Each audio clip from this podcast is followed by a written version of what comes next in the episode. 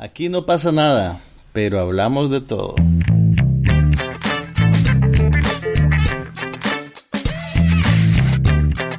Un podcast sobre cine, TV, tecnología y todo lo demás.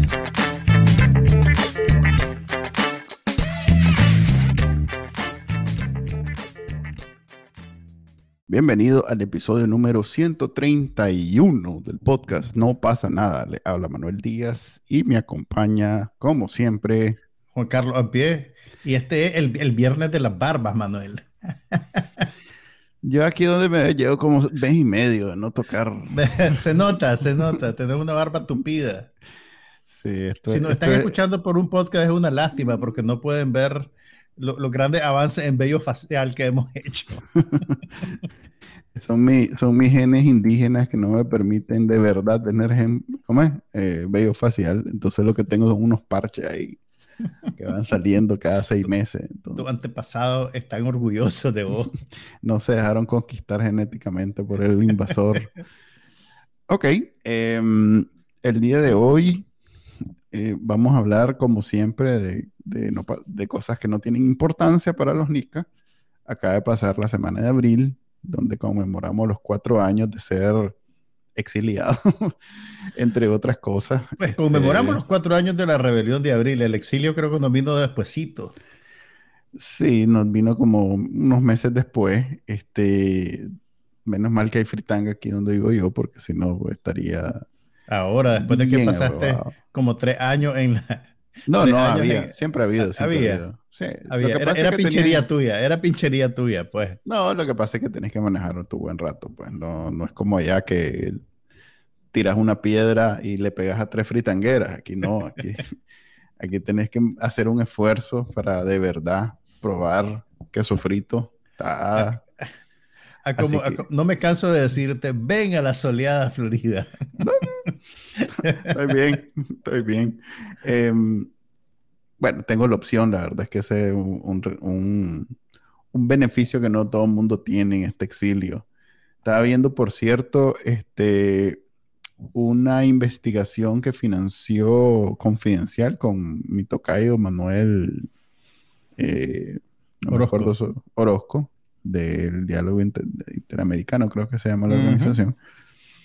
Decía que, de, de, de, que en Nicaragua hay, creo que dijo, eh, a ver, eh, hay, hay, como cinco personas por cada casa, algo así. Como uh -huh. que hay 250 mil casas, algo así. Uh -huh. Eh, y que se han ido por lo menos dos personas de cada casa de Nicaragua, lo cual me puse a sacar cuenta y en realidad que es más o menos lo que hay, pues. Eh, si bien, si vos sacas el número exacto de personas que se ha ido, tal vez no es significativo, pero en términos de hogares, vos sabes que en Nicaragua siempre en una casa vive un montón de gente. Hay varias generaciones usualmente viviendo Sí. juntas. Entonces es significativo la cantidad de gente que se ha ido. Y, y yo no sé por qué estamos hablando. Mejor hablemos, a ver. Sí, porque empezaste recordándole a la gente que este es el podcast que no es de información seria y de Sí, repente y- te fuiste en una tangente súper súper heavy. Es que me cuesta, me cuesta. Eh, La Eh, verdad es que Estabas en la, fri- la fritanga, te llevó en ese camino. Sí, la fritanga me hace, me hace reflexionar sobre varias cosas. A ver, pues hablemos de lo otro. Do- dos, cosas tengo, las películas y las series que vimos esta semana. dos cosas te voy a decir. Dos cosas tengo yo hoy, para el día de hoy. Venís como, venís como serio, maje. A ver, por mucho que el... A ver, ¿vos te acordás para los tiempos del juicio de... Eh, Juice, ¿cómo es que se llama? OJ. Simpson. Estados Uni- sí, que Estados Unidos de pronto se volcó a ver Se paralizó Eh, para ver lo que pasaba en ese para ver en lo el que día a día de ese juicio. Sí. Y a mí siempre me pareció extraño porque es un juicio, pero no es entretenido, es aburrido. eh, es, es mucho tiempo donde no pasan muchas cosas. Pues.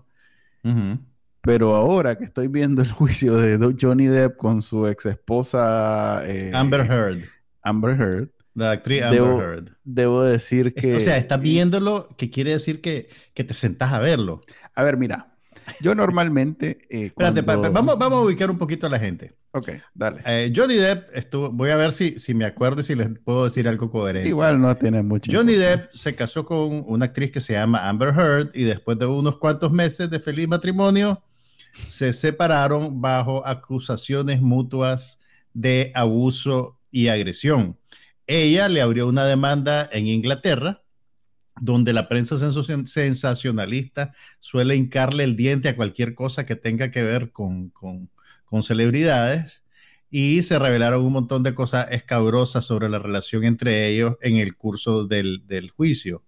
Creo que ella perdió ese juicio, estoy, estoy, estoy medio adivinando, eh, y producto del escándalo que surgió alrededor de esto, eh, Warner Brothers eh, terminó el contrato que tenía Johnny Depp para interpretar al personaje de Grindelwald, creo que es el nombre, en las películas de Fantastic, Fantastic, Fantastic Beasts and Where to Find It, que es como la secuela de Harry Potter, que ahorita casualmente se está estrenando la tercera película en la serie.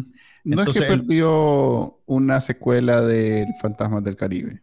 Puede ser que también haya perdido una secuela de Fantasmas del Caribe. O sea, eh, por donde lo vea, él tenía eh, una relación muy lucrativa con Warner Brothers que se extinguió a raíz de, esos eventos o a raíz de, o como consecuencia de sus acciones. Pues eso es debatible. Entonces, lo que está pasando ahora, eh, y bueno, el papel lo heredó Matt Mikkelsen, el actor danés que vimos hace poco en Riders of Justice. Entonces, lo que está pasando ahora en Estados Unidos, el juicio al que Manuel hace referencia, es el que le abrió Johnny Depp a Amber Heard en una corte norteamericana por difamación.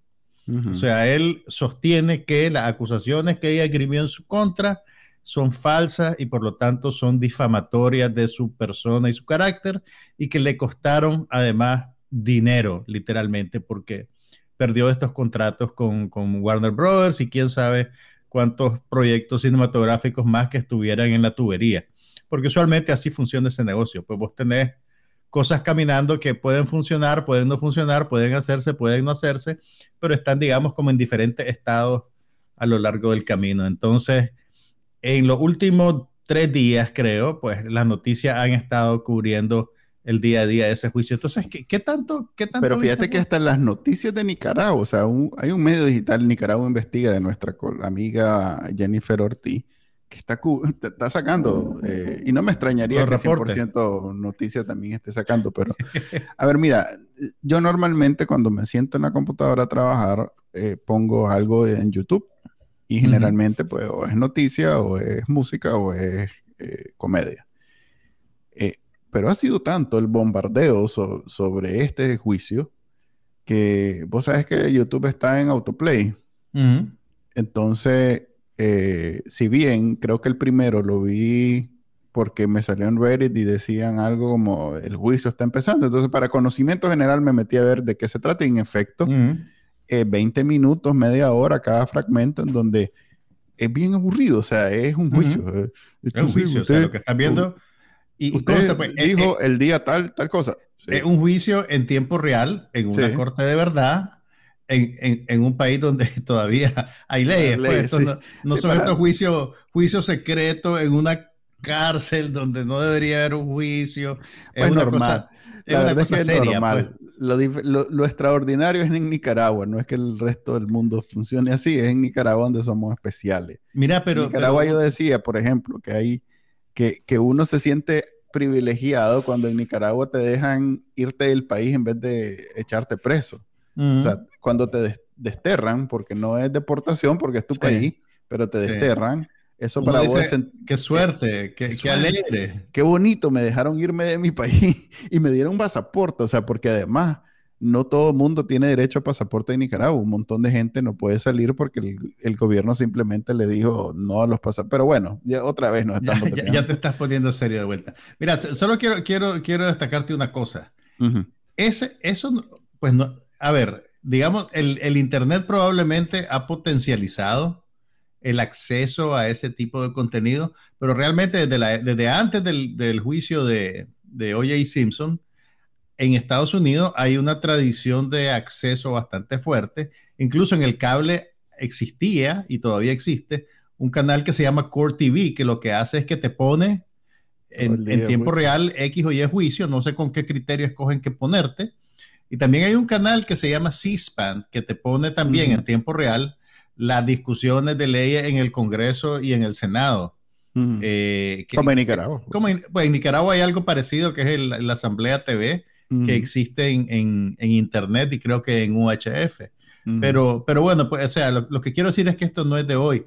Fíjate que hay, hay un, bueno, ya que nos estamos yendo por la tangente, vos sabes que hay un cineasta polaco que se, llama, que se llamaba Krzysztof Kieslowski, que durante los peores años del, del, del, control soviético de Polonia habían, habían juicios, habían juicios políticos contra disidentes. Y él, que en ese entonces creo que estaba en, en, la escuela de cine, se le ocurrió que podía hacer eh, documentales sobre esos juicios. Y estaba en, en, un, en un momento histórico en el cual el, el sistema pensaba que, que, la gente viera los juicios era bueno, porque iba a servir como, como, como ir en, en, como, como advertencia, pues, para la gente, ¿me entiendes? Entonces, él dice, en, una entrevista que leí hace mucho tiempo, él descubrió que él, él, él, llegó a la conclusión que cuando la cámara estaba en, en la sala del juicio, usualmente las sentencias eran más suaves. El, los jueces les daba, pena, les daba, pena. Entonces, los jueces eh, que se sentían pues como vigilados por la cámara o como que, como que digamos, estaban ellos. ellos me va a ver mi vecino, me va a ver mi vecino. Exactamente, entonces se sentían de alguna manera motivados a ser menos duros con los disidentes. Ahora, yo me imagino que cuando los del sistema se avisparon y vieron que eso estaba pasando, pues les cerraron la puerta a la cámara. Pero los, bueno. Los camaradas rusos dijeron, no, no, eso no, se puede. pero, pero, aquí en, en, este día y en, y en, este país todavía hay acceso libre pues al, al, a los medios y a los ciudadanos de una u otra manera. Pero, ajá, entonces... Pero a ver, mira. Pones en YouTube esto y te está bombardeando constantemente. Es que YouTube está completamente tomado por este juicio. Eh, y bueno, y, y, y no quiero decir que YouTube eh, tenga su propio, no es un canal de televisión.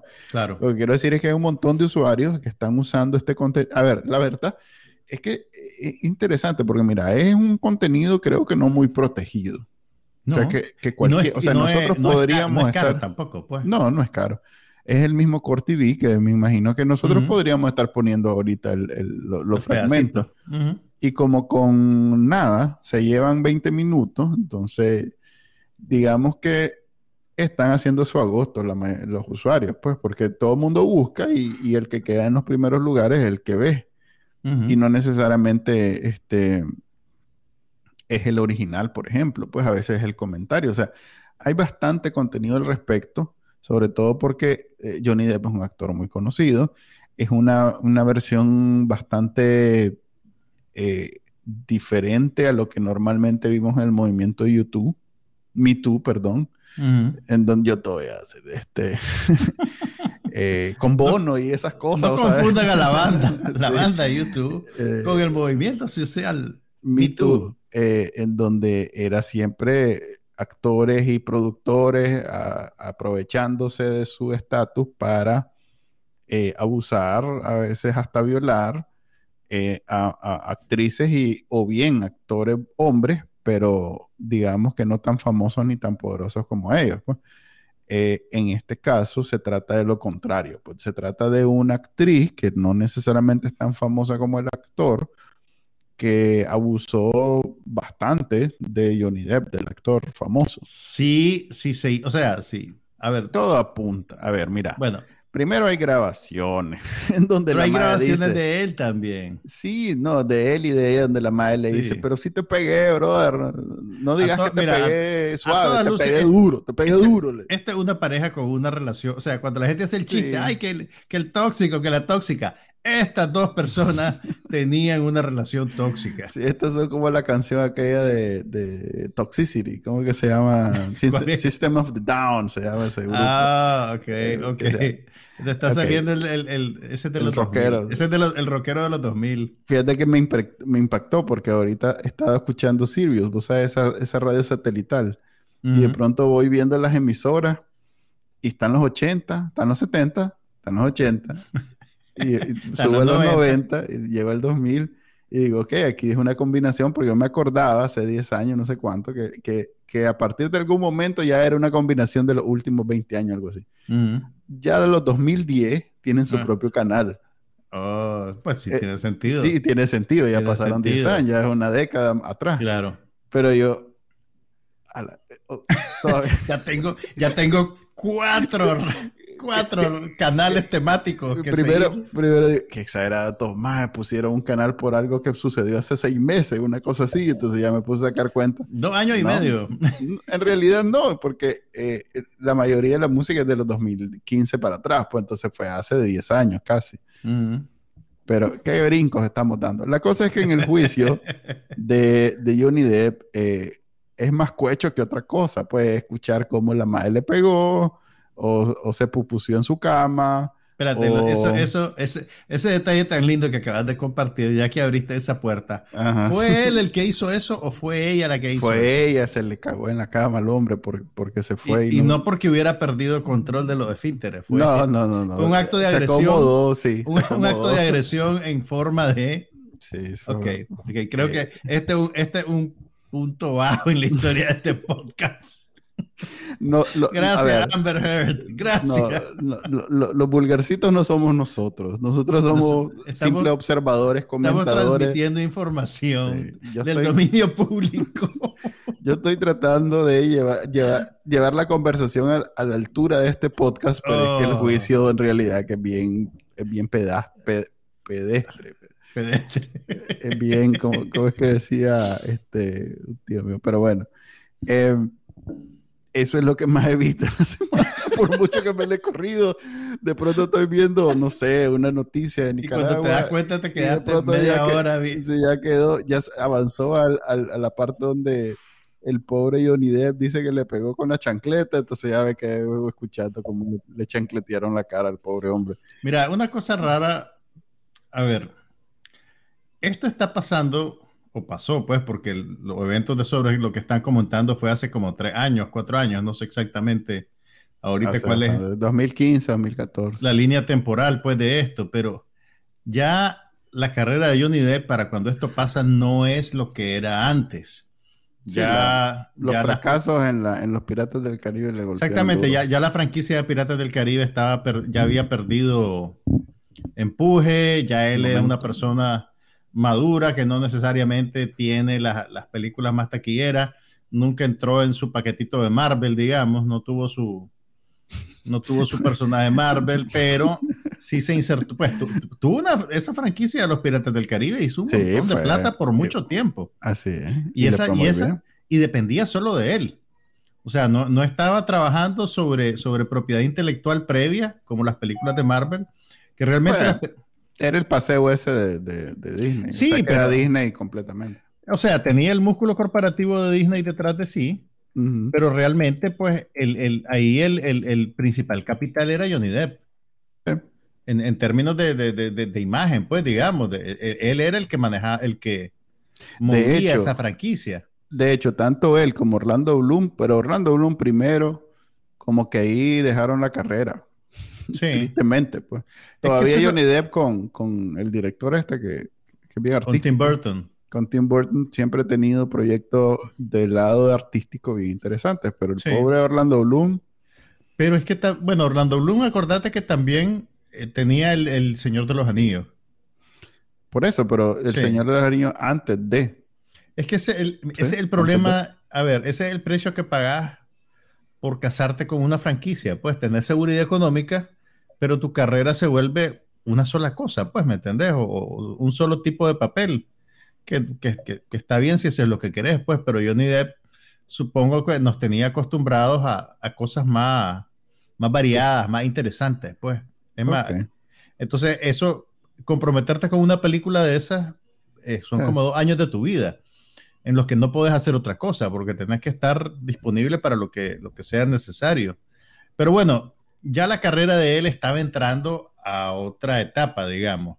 Y todo este escándalo lo que hizo fue acelerar esa, Sí, porque ese comienzo, proceso natural, pues digamos que es un proceso natural. al comienzo eh, él entró al paquete de los Too, pues. Él, si bien defendía su posición, pero eh, todo el mundo asumía que en realidad las mentiras que decía la mujer eran verdad.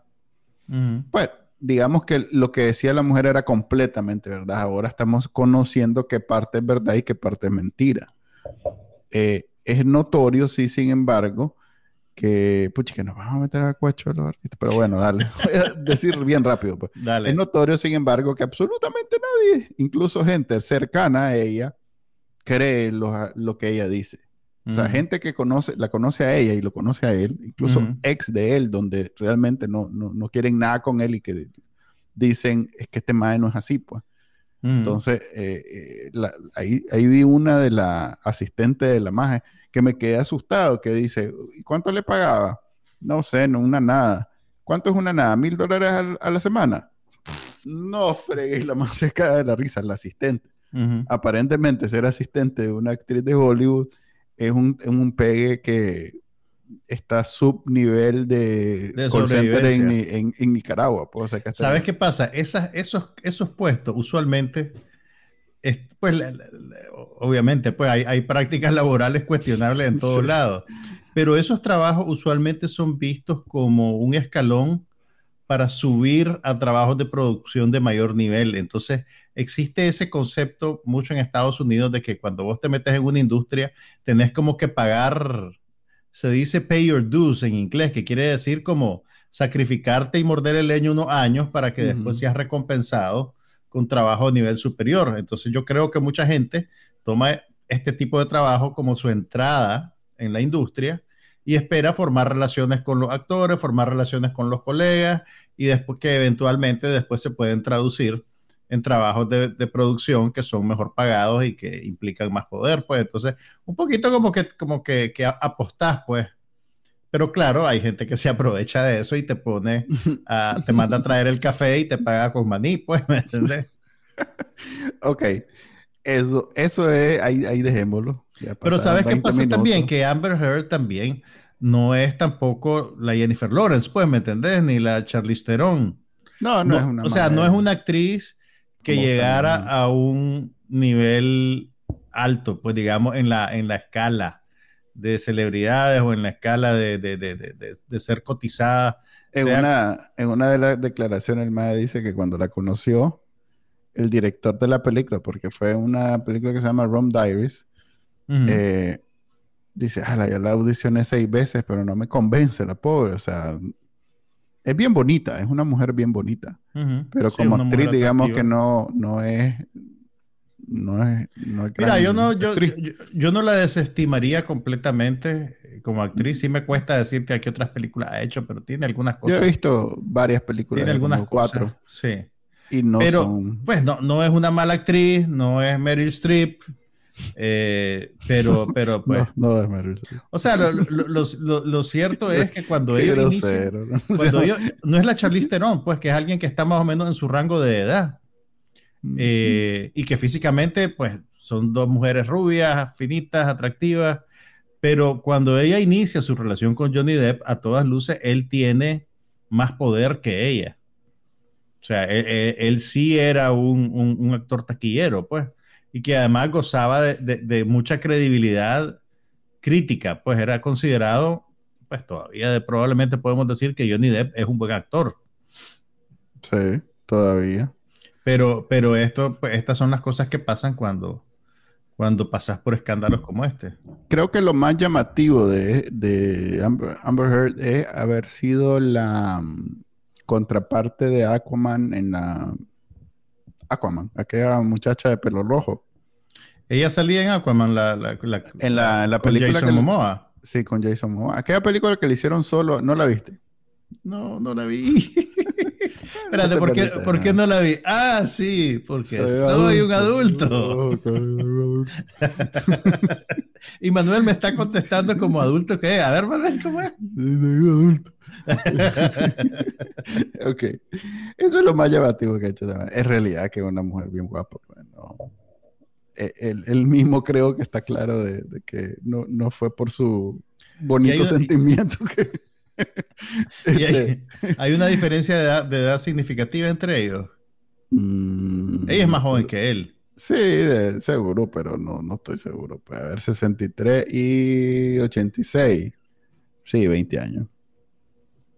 Es bastante. Ahí tenés otro, otro desbalance de poder, pues, que Eh, no significa nada, pero sí te grafica un poco, pues, digamos, la, Pero bueno, eso, eso los es parámetros juicio. de la relación entre ellos. Entonces, mi En, pregunta- Nicaragua lo ha comentado un montón de gente. Pues yo me meto a mis redes sociales, Ajá, mis plataformas de redes en tus sociales. plataformas, como, como, como buen influencer que sos. Ajá, como influencer. Y todo el mundo está hablando. Pues, todo mi- Ahora, es curioso, o sea, ¿por qué la gente de Nicaragua habla sobre esto? Es más porque conocen a Johnny Depp, porque ella, pues, no, no es creo por que el sea un factor. Es por, el, el cuecho. Es el cuecho. El cuecho de conocer, pues, la interioridad de alguien que normalmente lo vemos como, pues, que no, no, es, no vive nuestras vidas, pues. Ujú. Pero ver que le cagan la cama, pues ya de alguna manera lo baja a nuestro nivel. Te hace sentir mejor. Por lo menos Sí. he palmado, pero a mí no me han cagado no me han cagado mi cama. Eso es como, pues, ahí te hace sentir superior en algún Ah, sentido. Johnny Depp. De las picadas de arroz con pollo, pero a, no me mí no, a mí no me ha cagado la cama, a vos sí. Así que, ok. Ay, ¿vas, a seguir, vas a seguir pendiente del juicio. No, no, voy a- voy- voy- voy a Claro que vas a seguir pendiente del juicio. Voy a procurar no estar pendiente. de vos. ok, hablemos de, de- A ver, mira, debo decir, estuve A ver. reflexionando al- Al- el día de. Creo que qué día fue, Antier, creo que fue.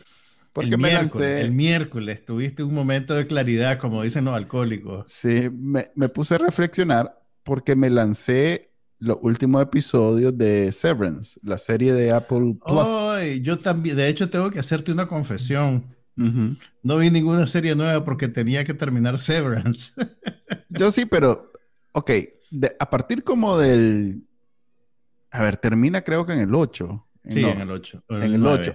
Ah, eh, a ver, no, 9, 9, 9. 9. A partir de como el quinto, yo Ujú. agarré la vara y me di cuenta que hay cosas que es mejor adelantarlas. Por ejemplo, cuando los maes, cuando los maes comienzan a O caminar sea, en apretaste, pasillo, apretaste, apretaste fast forward. sí. cuando los maes wow. comienzan a, a agarrar camino en un pasillo, plop, plop, plop, y balazo te lo lleva. Eh, Eso, ¿qué? sí, Ok, sí, ok, sí. espérate, no. Y, y, y- y a partir de como el sexto, entonces ya, ya la serie realmente se pone emocionante. Entonces, si vos, esos son como los dos trucos. Si vos lográs aguantar hasta el quinto y a partir de algún momento te das cuenta que plop, adelantadito los pasillos, esta serie se, se pone buena. Y el final es magnífico. Los dos últimos capítulos son magníficos, Antes- son muy buenos. Antes de que hablemos sobre la sustancia, Ajá. hablemos sobre tu manera de consumirla. Ok. Mae, ca- casualmente yo estaba escribiendo una columna sobre cómo nunca voy a usar el botón que dice skip Mm. porque quiero ver todo, incluyendo Mm. las viñetas de entrada de la serie. la- a la- Y, y- y otra cosa que me pasó esta semana fue que por accidente estaba escuchando un podcast mientras estaba haciendo ejercicio y por error apreté el botón que le incrementa la velocidad Ah, a la reproducción. Y si vos te- no, no sé si todos los reproductores son así, Todos pero son el, el- el de Apple te permite incrementar la, la- la velocidad hasta, un, hasta el doble. Entonces, si vos la cosas. pones en el doble, vos lo que oís es como cuando adelantaban los cassettes de cinta. Bueno, entonces- no, si pones el juicio, ese que estábamos hablando, Ah, bueno. al doble, lo ves normal. Pero mi, mi- o sea, mi- mi- lo, lo que, lo que se me ocurrió a mí oyendo eso, si va a escuchar así un podcast o ver una serie de televisión, ¿para qué verla del todo? no, hombre, porque, Porque quiero no saber está- cómo queda. Pero es que no, es, no, no estás viéndola realmente, solo estás No, discerniendo trama. así veo, así veo Walking Dead y, y ¿cómo se llama? Eh, Blacklist. Así. Pero, pero, eh, ok, que ese, ese es mi punto y ahora te lo voy a conectar. Pues con un podcast es más, es más complicado, pues, porque Eh, eso lo hablaba. importa lo que te están diciendo, pero vos me estás diciendo, a ver, el, el- el- yo creo que la era esta del streaming y del binge watching eh, ha convertido las, la- las películas y la serie episódica en simples, en algún nivel, en simples vehículos para dispensar trama. ¿Me entendés? ¿Qué es lo que pasó? El hombre encontró a la mujer, se pelearon, se hicieron amigos, vieron un asesinato, descubrieron al asesino, pum, ya está. Sé cuál es la trama de la película, sé lo que pasó.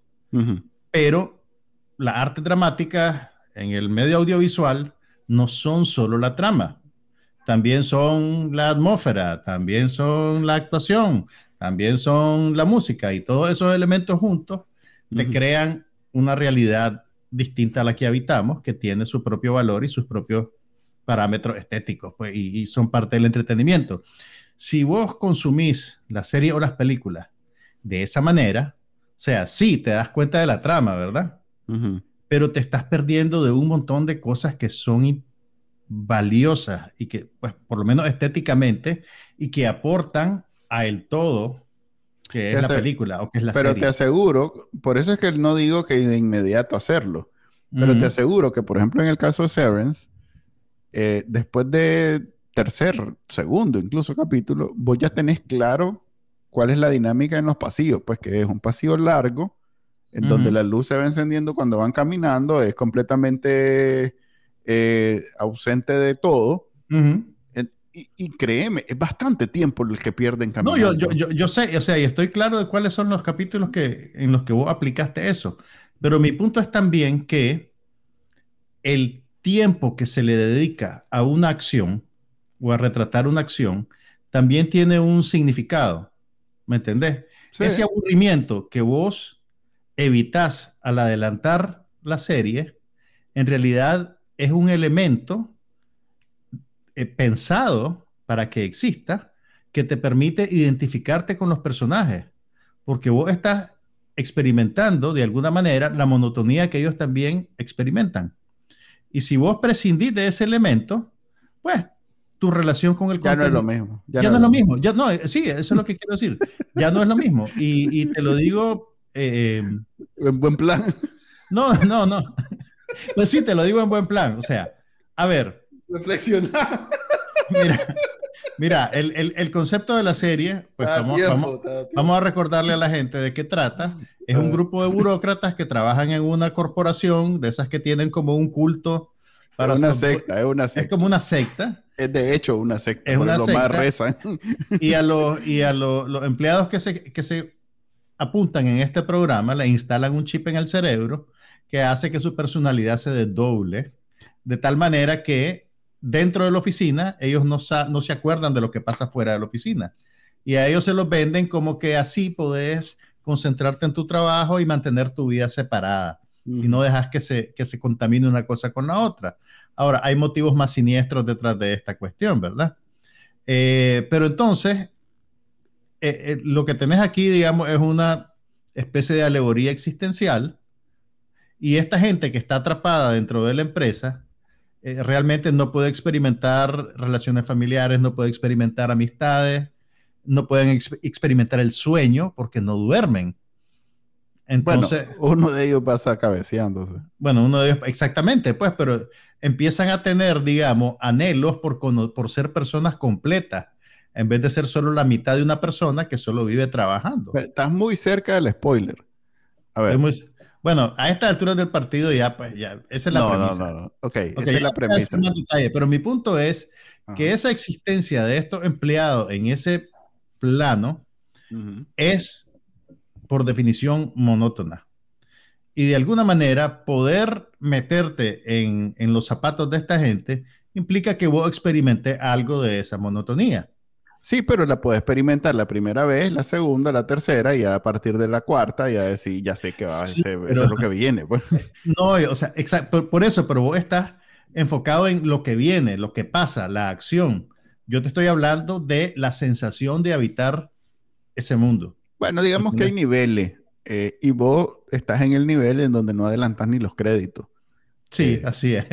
yo estoy en un nivel donde adelanto los créditos, pero... Ahora, ¿qué pasa eh, si, si en términos prácticos vos adelantás sobre una parte crucial y no te diste me cuenta? Me devuelvo, me devuelvo. Ah, pero ¿cómo sabes? Porque mi aparatito a la hora de adelantar... pero ¿cómo sabes, ¿cómo sabes que te pasaste algo importante? Es mi punto. Porque no hay diálogo. Ah, entonces Por, y voy viendo las imágenes. ¿Qué pasa si es una escena que depende únicamente de acción y no de diálogo? Por eso digo, voy viendo las imágenes. O sea, adelanta de 10 segundos en 10 segundos. Creo que estás, estás haciendo demasiado trabajo para evitar ver realmente lo que quieres ver. Me ahorro como 15 minutos de serie. Porque en realidad los más pasan 15 minutos caminando en un, en un pasillo. En Pero cada no de un capítulo. solo. Por eso, pero no, eh, en 15, en, en un, Estoy- en- un capítulo de una hora Mira, pasan 15 minutos los más Yo sé que no te voy a convencer de lo errado de tu estilo de vida, pero quiero dejar manifiesto mi inc- incredulidad. Y, y yo sé que no, o sea, aproba- no aprobas mi no apruebo vida. tu estilo de vida. Quiero que sepas que no apruebo tu estilo de vida. Me parece ofensivo. Creo que, creo que te deberían de quitar tu, tu membresía de Apple TV Plus, pero se me olvida que vos lo pirateás. Entonces, de- debería haber, debería haber un- una, Todavía, todavía sigue pagarlo porque te digo, a ver, mira. debería eso- haber una ver. ley en contra de gente como vos. Mira, a ver, lo que iba a decir era esto. Vi el final, mira cómo, ¿Cómo, me cómo enganchó. puedo confiar en que viste algo esta semana A ver, mira. y no que simplemente le pasaste fast No, forward? No fregué porque todos esos 15 minutos que me ahorré del capítulo, pasé tres horas después leyendo alrededor de ese episodio. Que tal O sea, vez no hubieras tenido que hacerlo si lo hubieras visto. no, lo no leyendo porque me perdí algo, sino leyendo sobre ampliar. Eso no lo sabes porque te adelantaste. ok. Mira, fue, fue así. Creo que El- la interactividad está sobrevalorada, pero bueno, dale. ajá. A ver, fue así. El, eh, a ver, me lancé los últimos tres episodios seguidos porque terminaba uno y decía, ah, la tengo que ver el otro. Y así pasé y me los lancé los tres. Estaba como a las 3 de la mañana todavía así, pero no me dormía. Porque Y normalmente yo, yo- papá, tenemos que ir a la escuela. hoy no hay escuela. hija. Bueno, hay escuela, amor. Hoy educación no hay. Entonces, después de ver eso, dije, ah, estuvo bueno realmente al final. El episodio final estuvo bueno, debo aceptarlo a pesar de que no es, digamos que, mi serie favorita. Y la reflexión que hice fue precisamente eso. No es ni cerca mi, mi serie favorita. O sea que vivimos en una etapa hoy en día en donde las series son tan buenas que una buena serie Veo una buena serie así. eh, eh. Voy a adelantarla. Voy a ver. voy a adelantarle Voy a 15 verla minutos. Sí. No, mira. Porque sí. mira, entre, a ver, mira, te voy a decir tres series ahorita Espérate, que vos, espérate, la- que vos terminemos, de Severance, sí, antes de que pasemos dale. a la otra serie. Dale. Mira, sí, sí debo reconocer que esta es una serie que empieza a fuego lento. O sea, es, es más demandante que... Empieza con la paila fría y el fuego apagado. Exactamente, empieza, es una serie atípica en el sentido de que no te bombardea desde el principio con eventos, pues, ¿me entendés? Eh, no te bombardea con eventos y tenés como que aceptar el ritmo y meterte pues en la rutina de estos personajes y poco a poco empezar a recibir información que te va revelando los parámetros de lo que está pasando De las cosas que más me gustaron de la serie, y si, y si vos te fijas realmente, es una serie bien austera, pues son pocos actores, están casi que todos presos en el mismo set, en, en- en la misma oficina, entonces depende mucho de, de la interpretación para ser interesante. Eh, y y- y a mí me parece que todos los actores son buenísimos. Sí, no, Y- los actores son primer Pues, nivel. y tenés, y tenés gente con, pues, tenés a Christopher Walken y tenés a... um, Tuturro. Ay, ¿cómo se- y a John Tuturro, que ya sabemos que son excelentes. Pero la, la muchacha que hace el papel de, de, de Helly, Ujú. creo que se llama Brit no sé cuánto, Brit Lower. Brit Lower, e- ella, ella es realmente la, la, la, la protagonista. O sea, la serie empieza, el, el, el viaje de pertenecer a esa empresa en esos parámetros empieza con ella, Empieza con su doble. Y, y a mí, ya cuando llegas al final, pues lo que pasa con el último capítulo, yo creo que la- la- esta, esta mujer va a pasar a un nivel superior de su carrera, creo yo, Después gracias a esta serie. Sí. Eh, Esta serie, eh, es, increíble, pero todo, Bueno, casi todos ellos, que Walken, no, pero, sí, pero los, los jóvenes sí van a. lo- lo- los actores menos conocidos de la serie, yo creo que van a, a descollar pues después porque hacen un trabajo excelente, pues realmente. Mira, eh, si bien los actores hacen un excelente papel, pero es más bien eh, una ejecución eh, donde no hay peros de una trama que, es muy bien pensada y muy bien retorcida. Yo, si bien no, no comparto, porque vos te vas al subreddit de Severance y todos los más, cada giro hace de cuenta que es los por cinco, ¿verdad? No comparto ese nivel de entusiasmo. Muchas de las cosas las veía venir, pero debo aceptar que es nueva, eh, pues que está muy bien ejecutada. Sí, o sea, mira, el, la, trama está lo suficientemente escondida y se va desamarrando a un, a un nivel a partir de como el quinto, cuarto, en donde eh, te engancha muy bien y te satisface. Mira, no es, o sea, a ver, lo que pasa es que yo creo que cuando uno se emociona con algo, pues caes en la hipérbole. Realmente estas narrativas de rompecabezas no son nuevas, pues, ¿me entendés? Que empezás viendo una situación y poco a poco entendés que realmente lo que estás viendo es otra cosa, pues, ¿me entendés? Sí, pero esta, digamos que tiene una premisa interesante. Está bien hecha, pues, está, bien, hecha, está bien contada, está bien producida. Pero solo los actores para mí no es suficiente, pues, porque HBO tiene varias de este tipo. No, está bien, está bien. No te, no te digo que sea, que sea lo único que hace que la serie vale la pena. Sí te digo que me parece que todos son buenos, todos son muy buenos, pues, ¿me entendés? Que hacen buenos papeles. Y, te, y, pasás así en el, ¿cómo es que decían en, en, el anuncio? En el borde de tu asiento. En el borde de tu asiento pasás todo el capítulo. ¿Qué, Bueno, eso, eso pasa más o menos a partir del cuarto capítulo. Que es donde se pone bueno. Antes de eso estás como descubriendo los parámetros de, de ese mundo, digamos. Mira, pero hablando... Ese, pues, ese, ese es el, el, ¿cómo se llama? El, ay, fue puchica. Esa es la forma elegante, no, no es la ese es el eufemismo para decir es aburrida del primero al tercero. No, no, porque es aburrida. No, porque honestamente te digo, a mí no me parece, eso no me parece aburrido, me parece interesante. me costó un porque, Porque vos la estabas adelantando. No, precisamente no la estaba adelantando. Mira, no por desviarnos a temas, a temas serios. Espérate, espérate, espérate. Pero no terminé de decir lo, que reflexioné.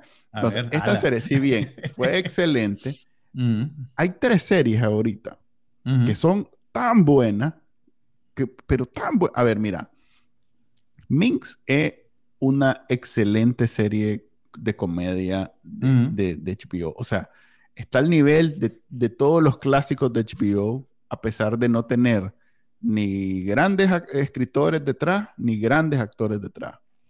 O sea, por ejemplo, VIP tenía a, Julie, a Julia Louis Dreyfus, tenía a, los más creadores de aquella serie inglesa. O sea, tenía eh, la otra, la otra, la, la de.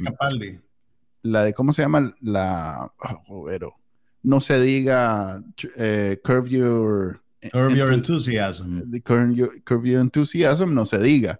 Pero, por ejemplo, Silicon Valley también tenía más pesados. Eh, pero Minx tenía solo a este maje de. Jake Johnson. sí, de, New Girl. o Johnson? Jake Johnson, creo que. Jake Johnson de New Girl, mm. que sí es un buen actor, es un cómico y todo, pero no es... Es el más reconocible, pues, de todo el reparto. Y es el productor ejecutivo. O sea, que esto es un proyecto que menos mal que, confiaron en ellos y salió excelente. Cada episodio es un, es un verdadero placer. Y es una serie cortita, solo son 10 episodios de 20 y pico minutos, pero es excelente. Mira, yo creo que... y, a ver, son tres.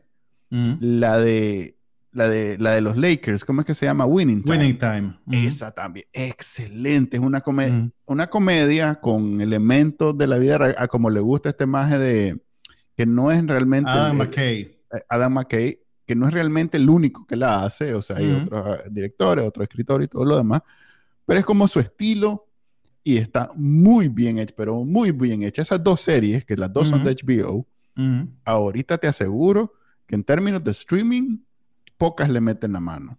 ¿Y cuál es la tercera? Y la tercera es algo que a mí me gusta personalmente, pero que tal vez no es del gusto de todo el mundo, pero también es excelente. Es esa Slow Horses de Apple Plus, que, es, ah, de una de espías inglesas. Espías, sí, sí, sí.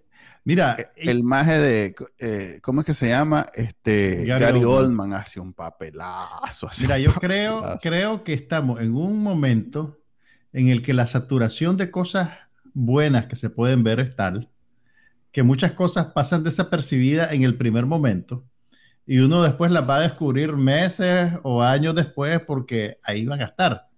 O sea, el... el, el Fíjate que yo he, estado tratando de ponerme a día y he visto un montón de series nuevas. Vi esa de Mr. Mayor, he visto, vi una nueva, se llama Killing It, que es una pero, comedia que está bien, pero, pero sé, puede diferenciar el nivel de esa Killing It que la veo, la espero, la busco. Claro y Minx, por ejemplo. no, lo que, son dos niveles. Lo que te quiero decir es que la, manera en que consumimos estas cosas eh, se va a ver condicionada por la cantidad de cosas que hay que ver y el poco tiempo que la gente normal realmente tiene, porque vos y yo somos anomalías, ¿me entendés?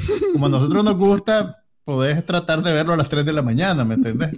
Pero una persona normal que tiene trabajo de 8 a 5, que tiene hijos, que tiene padres ancianos que cuidar, pues no va a poder estar al día todo el tiempo.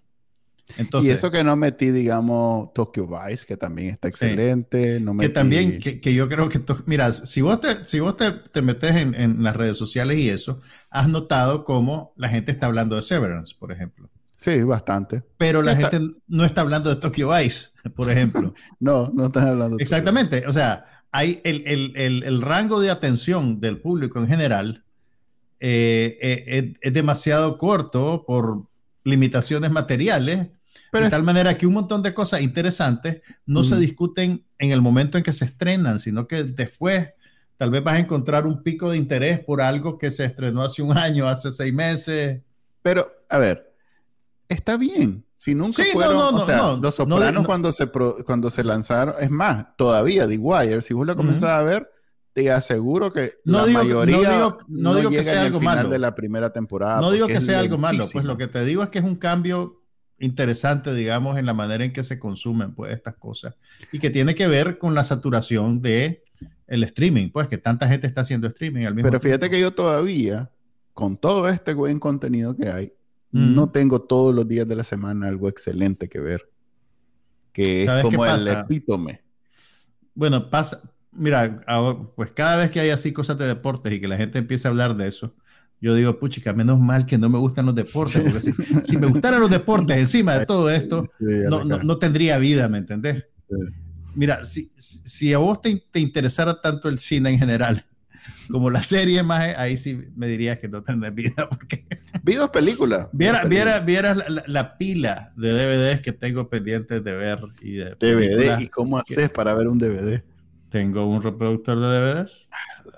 Mira, a ver, un segmento del público está comprometido con physical media y yo pertenezco a ese selecto grupo y, van a quitarme los DVDs de la mano cuando esté muerto. Pero, pero, em, pero sí, pues siempre hay algo que ver, más. Mira, ya he oído que no vale la pena mencionar. hablar, hablar de ahora, ella. Ahora la voy a decir para que por lo menos. Moonfall, aquella que pusieron en el cine que oh, pasó de noche, literalmente, Ajá. porque realmente basura, eh, que es basura, eh, es ciencia ficción, de esas de con Halle Berry, que eso pues, se supone Pobrecita la Halle Berry la pone como, ah, como la marca, como la marca de la muerte. Pero vi una que me la han metido como cuchara, que se llama Deep Water, que está en, creo que en oh, Amazon. Esa es la de Ben Affleck y la, Ana de Armas. Y la Ana de Armas. Ajá, ajá. Que es un, que es un, que es como se llama, un thriller de Te voy a decir interesante. Todo, todo, lo que no sabes sobre esa película que la hace interesante. Conste que no la he visto. O sea, que la hace por, lo menos, por, lo menos, lo suficientemente interesante para verla. No sé si es una película satisfactoria. Yo no la he visto todavía. No, no es una película. Pero mira, es una película de. Es dirigida por Adrian Lyne, que es el director británico que hizo Atracción Fatal, que es una película que salió a finales de los 80 y que se convirtió en un fenómeno sociocultural eh, porque relataba la historia de un afer adúltero. Estás hablando de, de, Fatal Attraction. Por eso todo el mundo sabe que, de qué se trata. Pero Bueno, esa película, Adrian Lyne hizo esa película y se convirtió en un fenómeno cultural y a partir de eso él empezó a hacer como thrillers pseudoeróticos. Entonces hizo también aquel que se llamaba Propuesta Indecente, que era con Demi Moore y Robert Redford y Woody Harrelson, que Robert Redford era un millonario que le ofrecía a Woody Harrelson y a Demi Moore un millón de dólares o no sé cuántos millones de dólares a cambio de, de que ella pasara una noche, con él. Entonces eran así películas como provocativas, que tenían matices sexuales. Y bueno, esta, que se llama, ¿cómo se llama, Manuel? Deep Water. Deep Water está además basada en un libro de, ay, ¿cómo se llama la escritora? Espérame. Ay, se me fue el nombre. Patricia Highsmith, que es una escritora de libros de misterio, que es también la que hizo, ideó, creó el personaje de Tom Ripley, que es un vividor inmoral que mata gente para conseguir lo que quiere. Y usualmente lo que quiere es estatus social. Eh, si ustedes vieron la película El talentoso Mr. Ripley, que la hizo Frank Minghella en los años 2000 con Matt Damon, haciendo el papel de Tom Ripley, pero también han habido otras encarnaciones del personaje. Por ejemplo, Alain Delon hizo Purple Moon eh, en los años 60 o 70, quiero decir, y también John Malkovich ha hecho el papel de Tom Ripley en una película que le dirigió Liliana Cavani. Cuando ya está aburrido. Pero... Sí. ¿Qué tiene que ver eso con ver esta chanchado? Estoy dando el contexto. Quiero... No fregues, está como los más que hacen el marketing de las películas y con el nominado a no sé qué y no sé qué. Y no digo, conste, conste. No, no usé hipérbole, simplemente compartí. Por eso está como. Hechos. Ah, y entonces no te gustó la película. Mira, la vi con la premisa de que era una película donde se planteaba una trama. A ver, voy a describir la trama de la manera menos spoiler, spoilerífica que pueda. Eh, una pareja de esposo y esposa, que la esposa le gusta tener eh, amigos muy cercanos y el esposo no dice nada. Entonces, vos ves eso y decís, ok, es un, es, un, es un, drama bien sofisticado de una sociedad donde uno obviamente no pertenece y, quiero ver cómo funciona. Como, a los, como a la media hora se convierte en algo completamente eh, accesible para el ser humano común y corriente, pues, o sea, el MAE resulta que es un MAE común y corriente que simplemente eh, en algún momento se hacía el, el, el, el que no le interesaba. Spoiler. No, esa es la trama. Eh, okay. Ah, ¿Querés que te la diga de la manera que... No, no, no. No sé cuántito Michaels y no sé cuántita Evans son dos esposos. no, no. La cosa es que los Mae, después de un rato, el Mae ya no le pare, ya no le cae, ya no le resbala que la esposa ande... Eh, por la libre. Por la libre, con todo el vecindario. Entonces, pasa lo que ya sabes que va a pasar. Entonces, esa es la película. Esa es la película.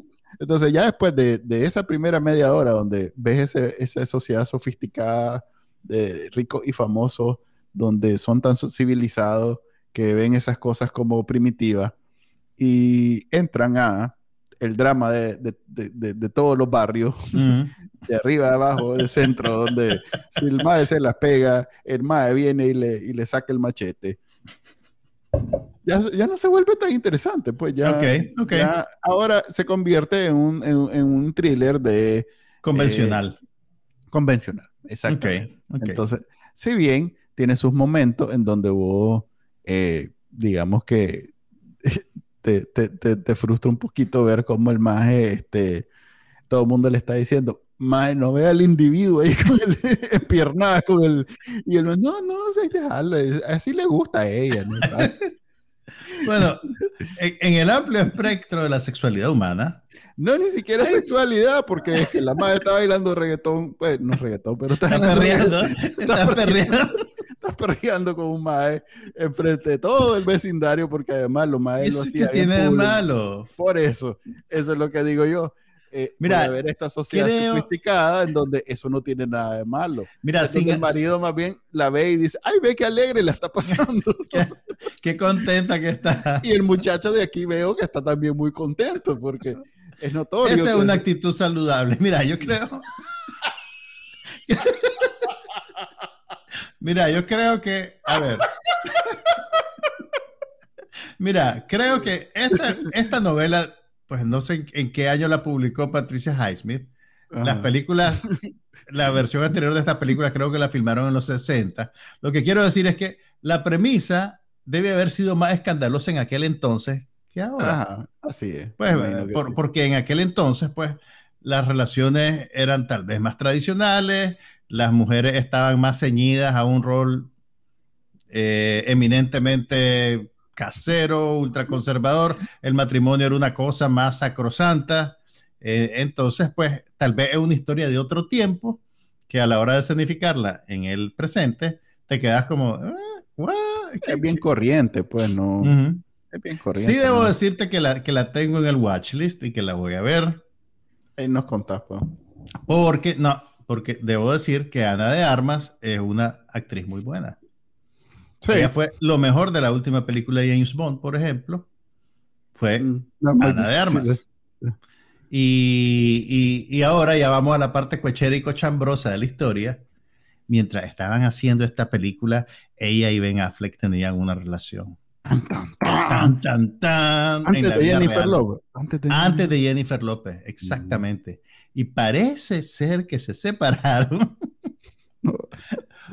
porque ella quiere tener niños y él ya pasó esa etapa de su vida. Entonces, terminó la relación. Ok.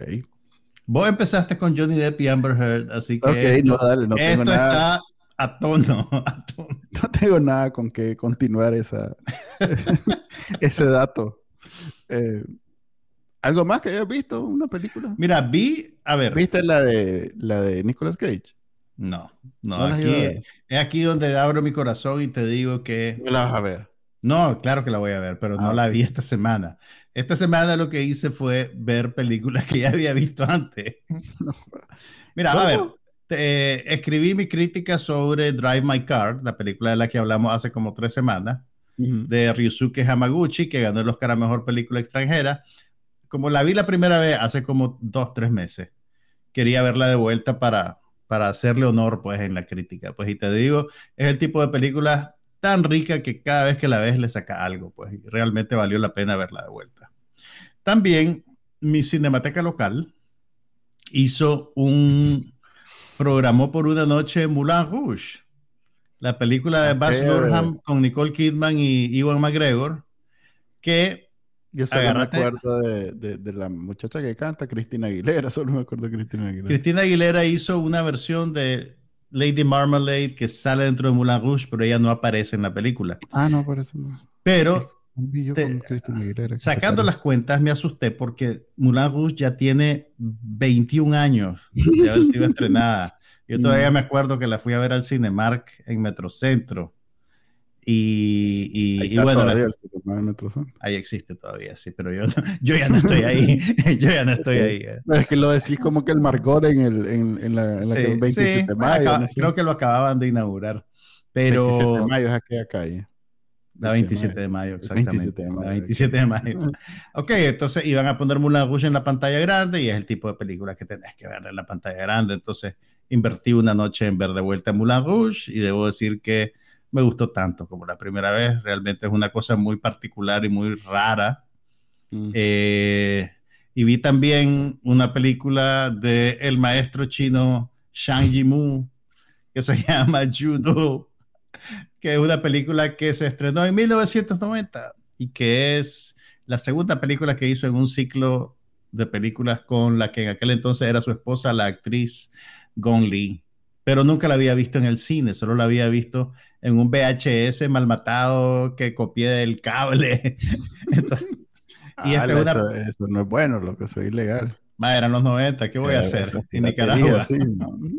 Pero bueno, mira, esta, hay un, un, detalle interesante de esta película, es que el, el, Ministerio de Cultura chino, en algún momento de los 60 o los 70, compró eh, una, un set de equipos de Technicolor. El proceso de películas que se utilizaba en la era dorada de Hollywood para todos los grandes musicales de los 50. No, el Technicolor no. El Technicolor ya está. ¿Y por qué al final de las películas siempre aparece Technicolor? pero de las viejas. Ah, ok. Ahora ahorita. Ahorita también. Ok, pero este era, tal vez no era técnico, no es Technicolor el nombre correcto. Es un proceso de, de, revelado y de cámara, de película, que es el mismo que se usaba cuando hicieron Singing in the Rain y cosas por el estilo, ¿verdad? Entonces, que te da una cualidad particular en el color. Pues resulta que los chinos compraron eso cuando Hollywood ya lo estaba desfasando. Entonces, todas las películas que hizo, la primera y la segunda generación de la escuela de cine de, de Shanghai, de Beijing, no me acuerdo de dónde, tienen esa cualidad y cuando la estrenaron en Occidente, todo el mundo abría la boca ante la calidad de la imagen, porque ya ni siquiera Hollywood estaba produciendo ese tipo de, color, digamos. Entonces tiene, digamos, un, un, acabado bien. Tiene un acabado especial, tiene un acabado particular y es interesante pues verlo en el contexto. Y Jimu es una figura eh, interesante porque logró labrar su carrera, digamos, dentro del, dentro del control del partido chino. Hubo un momento en el que, en el que tuvo muchas diferencias y que obviamente básicamente lo reprimieron. Y, este maje, digamos que reculó un poquito, no un poquito, sino bastante, y, encontró la manera de seguir haciendo películas bajo el régimen. Mm. Eh, mientras otros cineastas... Deben, ser bien superficiales, entonces. No es que no son, o sea, no es que sean superficiales, sino que son, digamos, en concepto más escapistas y con el subtexto más disimulado, si es que tienen un subtexto político del todo. Digamos que le bajó la beligerancia a su discurso bastante, pero todavía puedes encontrar elementos. Por ejemplo, esta película que, que te cuento es básicamente un triángulo amoroso a principios del siglo XX en un, en un pueblo rural de China donde el, triángulo amoroso es el dueño de una fábrica de tintes, su sobrino tonto que trabaja con él como casi como esclavo y la esposa que él compra para que le tenga un hijo. Porque estás todavía en esa, en, esa etapa en que tener un heredero lo era todo y el hombre no tenía herederos y ya había matado a dos esposas previas porque ninguna había quedado embarazada. Y obviamente nadie piensa que el hombre es pues en esa época nadie piensa que es porque el hombre eh, tal vez no es fértil, sino que siempre es culpa de la mujer. Entonces el hombre compra a una muchacha linda para que sea su esposa y la golpea, la tortura, la viola y para, según él, obligarlo, motivarla a que le tenga un hijo varón. Ella termina teniendo más bien un afer con el sobrino, sale embarazada y hacen creer al hombre que el niño es de él. Entonces, a raíz de eso empiezan a pasar pues más cosas que casi, es, casi como que estás viendo un, un, film noir, pero en la China rural de principios del siglo XX. Entonces, y en la China rural, ¿no? Sí, y en la China rural. Entonces, es una película bien, bien interesante y obviamente, pues, por, por la historia que te está contando, pasó por el control de los sensores del Partido Comunista, porque está escenificada en el pasado, pero te está hablando sobre la opresión contra la mujer, te está, de alguna manera está tocando el tema de la política de que las parejas solo pueden tener un hijo, de que tener un hijo varón es mejor que tener una hija mujer por X y motivo, que son, digamos, prejuicios que seguían vivos y que probablemente siguen vivos todavía. Entonces, ese es como un truquito que tienen los cineastas para criticar el presente, porque te está escenificando en el pasado. Entonces, este hombre más o menos eso fue lo que hizo, pues empezó a hacer películas que eran cada vez más dramáticas, que eran piezas de época, pero que tal vez podés, con un poquito de malicia, entender que también te están hablando del presente. Eh, y fue, pero pues él recibió, él, digamos que su, ¿cómo, cómo decirte? Sí, sí, sí ha recibido críticas porque se siente como que lo suyo es un acomodo oportunista y tenés también cineastas que han tenido que exiliarse, que lo han desterrado porque son más abiertos, digamos, en su crítica. Este hombre logró acomodarse de tal manera con el régimen que también dirigió la ceremonia de inauguración de los Juegos Olímpicos, tanto de los, Juegos Olímpicos de invierno como los de verano, que cuando hubo dos Olimpiadas que tuvieron lugar en China. Él es el director de la, de la ceremonia. O sea, para, para que veas pues, el nivel de, de, acomodo que tiene. Entonces, esas fueron las películas que vi. Puedo verte corriendo a buscarlas. Sí, ahorita voy a ir a ver si mi cinemateca local este, tiene eso en cartelera. Y ahí lo voy a dejar el episodio de hoy de No pasa nada, ya llevamos una hora. Este, Queremos No. agradecer a Johnny Depp y Amber Heard por, por darnos todas por estas tomarse la mitad, del, la mitad del podcast hoy. esa- esas historias tan lindas y hermosas sobre su relación. Eh, ya saben que pueden escuchar este podcast todos los viernes a las cinco y media en vivo. Lo pueden ver también en YouTube, Twitter, Facebook. O bien lo pueden descargar de su di- di- directorio de podcast favorito. Eh, lunes nos vemos a la una con un podcast serio. Hasta luego. Tenga buen fin de semana. Nos vemos. Aquí no pasa nada, pero hablamos de todo.